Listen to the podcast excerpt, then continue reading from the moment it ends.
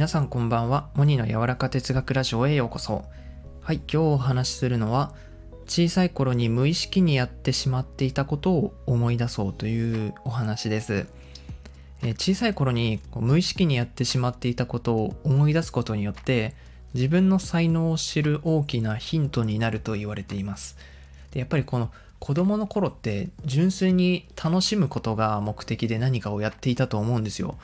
特に意味はないというか、こう楽しいからやるみたいなね。で、大人になってこう純粋に楽しむことを目的に何かをすることって少ないと思うんですよね。何かこう自分のキャリアとか仕事につながるためとか、こう割とこう目的がはっきりしていることが多い。うん、でこの活動がどうなるかっていうのをねよく考えてはこう悩んでというのがほとんどじゃないでしょうか。でもそんなことを考えずにやっていたっていうのが子供の頃で、この活動が今後どうなっていくかとか考えてないので、それこそ楽しむことをただ目的にやっていて、つまんなくなったらやめて、でも好きだからまたしばらくするとやり始めたりしますよね。それそれがすごく良くて、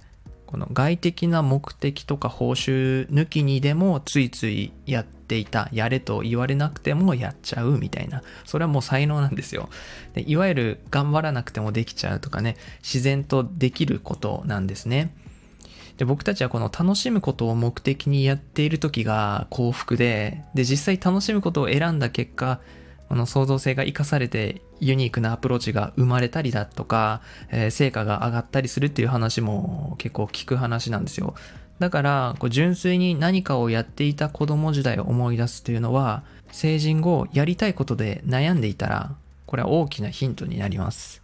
で、この20代でやりたいことがわからないって答える人は60%もいて、で、他にも本屋さんに行くとね、才能の見つけ方とか、天職がどうとかっていうこう本がよく売れてます。うん。で、YouTube とかショート動画とかでもね、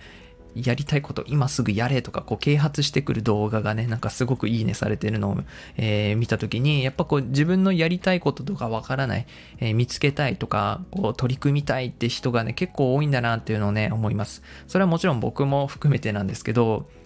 で、この小さい頃に無意識にやってしまっていたことを思い出すということなんですが、子供の頃の自分も、えー、今の自分も、要はね、この同じ人間じゃないですか。同じ個性でここまで続いてきてるわけだから、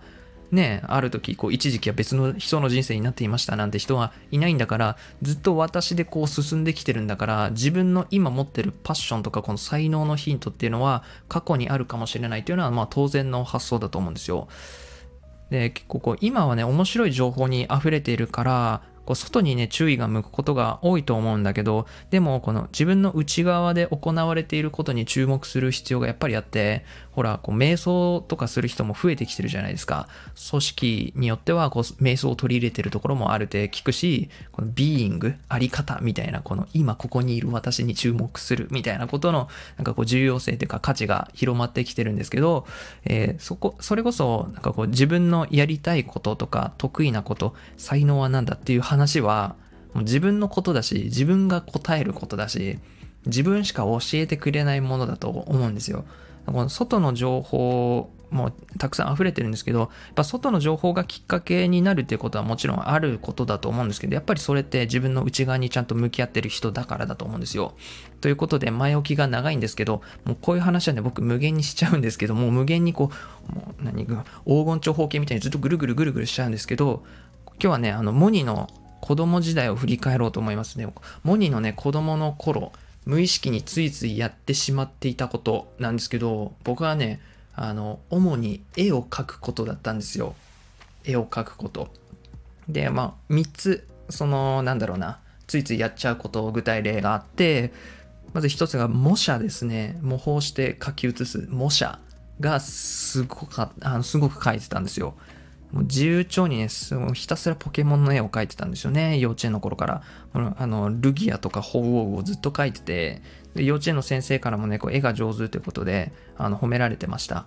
で自分の好きなキャラクターをね、全身全霊で描き上げてました。もう夜描いってこう朝起きてもう一回見てなんか違うなって言ってこう消してはまた書いてっていうのを繰り返してで上手にこう書けたやつを友達に見せるっていうのが好きだったんですよ本当。で大体ね友達がやばーってこう喜んでくれるのがすごい嬉しかったんですね。模写をすごくまず書いてたっていうこととあとはなんかゲームのね解説書を作ってました。ゲームの解説書。なんか好きなゲームマリオとかすごいあのポケモンとかドラクエとか好きだったんですけどこの好きなゲームのキャラクターをキャラクターをね、まず重調にずっと書いてて、で、ななんか解説とかも書いてたんですよ。このアイテムはこういう効果があってとか、こういうアクションが取れる技の種類とか書いて説明書みたいなのを作ってたんですね。で、全くこの初めてこう見る、全く知識ない人でも楽しくこう見れるように書いてたんですよ。で、あともうもう一つが漫画を描いてました。で、漫画を描いて友達にね、よく見せてたんですよ。で、これはね、あの、ドラゴンボールの影響なんですね。僕、ドラゴンボール小学3年生の時に初めて見て、ドラゴンボール Z をね、あの、すごいハマって、で、そのストーリーとね、その戦闘シーンっていうんですかね、やっぱあの作者のね、鳥山明先生ね、すごく、なんかこう洗練されたキャラクターを描くし、何よりこの戦闘シーンがこう、はちゃめちゃなんですよね。なんか分かりやすいっていうか、すごいなんかワクワクする男の子はみんな好きだと思うんですよ。あの、バトルは 規模がね、このワールドワイドっていうか、の規模がでかいんですけど、本当になんか戦いのそのシーン、描写にすごくのめり込みました。っていう、まあなんかこの、まず模写を書くね、ことと、ゲームの解説書作ったり、あと漫画を書くっていうこと、ここの解像度を自分なりにどういう才能があるかなみたいなのを自分なりに解像度を上げて考えてみました。で言いますと自分の大好きで感情をかきたてるものを初めて見る人にもその感動が伝わるように絵にしたり分かりやすい言葉にして共有するっていうことなんですよ。だったんですよ。はい。でこれは結構今もやれてるかなっていう感じででなんかこうなんだよな率直に言うとね自分が感じたことをね、より同じ原寸大で味合わせたいって原寸大って言葉合ってるか分かんないけどこの場合。自分が感じたことをより同じ感情に味合わせたいんですよ。原寸大で味合わせたいっていうねいやそれは無理だろって 言われるんですけどそんなね変態みたいなこだわりは大事だと思うしそれがまた新しいものを生み出すと僕は思うんですよ。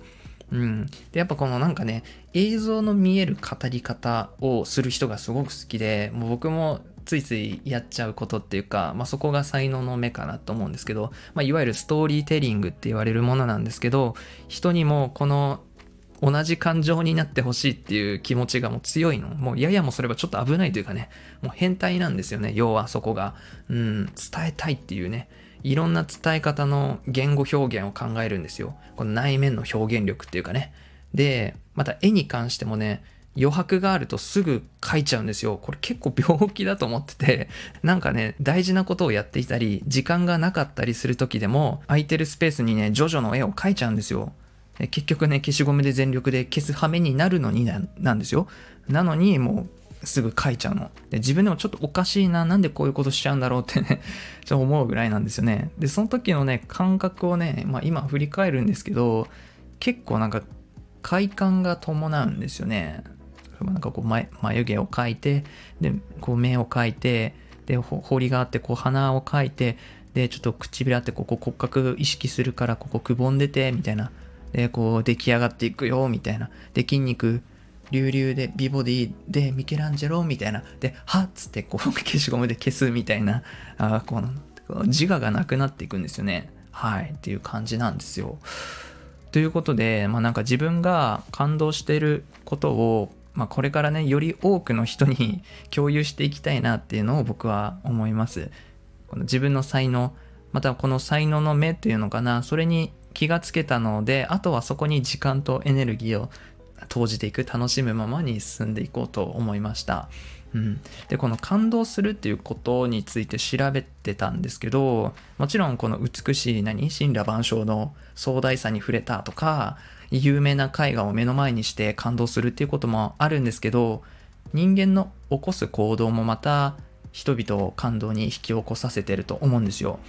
例えばまあさっきあのドラゴンボールあげたんですけど物語っていうのは人間を描くことだっていう言葉があってで多くの人に感情を伝え感情を与えるものだと思います。で特に僕を熱中させたのもストーリーでした。うん、これからもね感動を自分なりにね表現していくしまた組み替えたりして新しく物語も自分で作っていこうって思ってます。で物語をこの手段としてね、まあ、今までにはない感情形容しがたいこの神秘的な感情だったり永遠で遠くを感じるような味わいだったりもう表現したいことたくさんきっとあってまた自分の感性でたくさん捉えていくことだろうからこれからも楽しみなモニですはい、ということで、今日は小さい頃に無意識にやってしまっていたことを思い出そうというお話でした。あなたの才能発見のヒントになると思うので、たとえちっぽけだと思うものであっても、振り返ってみて、今と重なる部分を探ってみてください。自然にできちゃう楽しいことがさらに見つかるかもしれません。それでは、モニでした。